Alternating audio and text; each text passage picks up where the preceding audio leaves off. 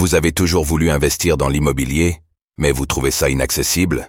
Avec Realty, il est possible de générer des revenus récurrents en quelques clics en investissant dans l'immobilier fractionné aux États-Unis.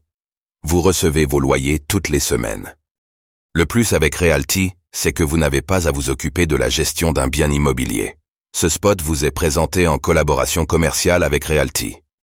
Bruno Le Maire annonce un nouveau plan d'économie de 10 milliards d'euros. Qui va être concerné par les coupes? Abaisser le déficit public. C'est l'objectif d'un nouveau plan du ministre des Finances Bruno Le Maire, qui compte trouver 10 milliards d'euros d'économie sur le budget de l'État. Quels sont les secteurs affectés et qui cela va-t-il toucher?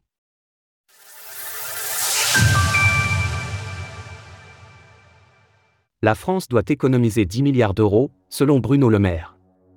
S'exprimant au micro de TF1, le ministre des Finances a confirmé que la France revoyait sa prévision de croissance à la baisse. De 1,4%, elle passe à 1%. Une différence en apparence minime, mais qui compte, elle plombe le budget de l'État, selon Bruno Le Maire. Le trop à combler serait de 10 milliards d'euros, soit autant d'économies à faire pour atteindre l'objectif annoncé d'un abaissement du déficit public à 4,4% du PIB, le gouvernement compte donc sabrer certaines dépenses de fonctionnement d'une part. 5 milliards d'euros d'économies viendront d'économies réalisées au sein des ministères. Les 5 autres milliards seront trouvés par un ajustement des politiques publiques. Bruno Le Maire confirme en effet qu'un milliard d'euros ne sera plus alloué à l'aide publique au développement. Un autre milliard sera économisé sur le dispositif Ma Prime Rénov, qui permet d'aider les particuliers à rénover leur logement. D'autres agences de l'État verront aussi leur budget baisser. C'est le cas notamment de l'Agence nationale de la cohésion des territoires et du Centre national d'études spatiales. L'Ukraine, le Moyen-Orient et les ralentissements économiques.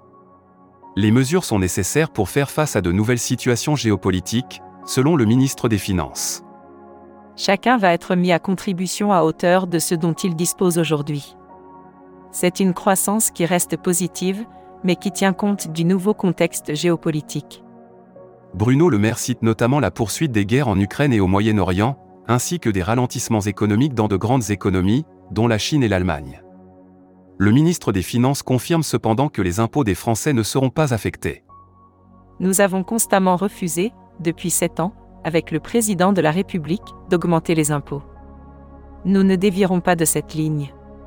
Pour le reste, et pour asseoir ce changement de cap, le ministre des Finances envisage également le recours à un projet de loi de finances qui rectifiera le budget. Nous gardons la possibilité de faire un budget rectificatif à l'été, en fonction des circonstances économiques et de la situation politique.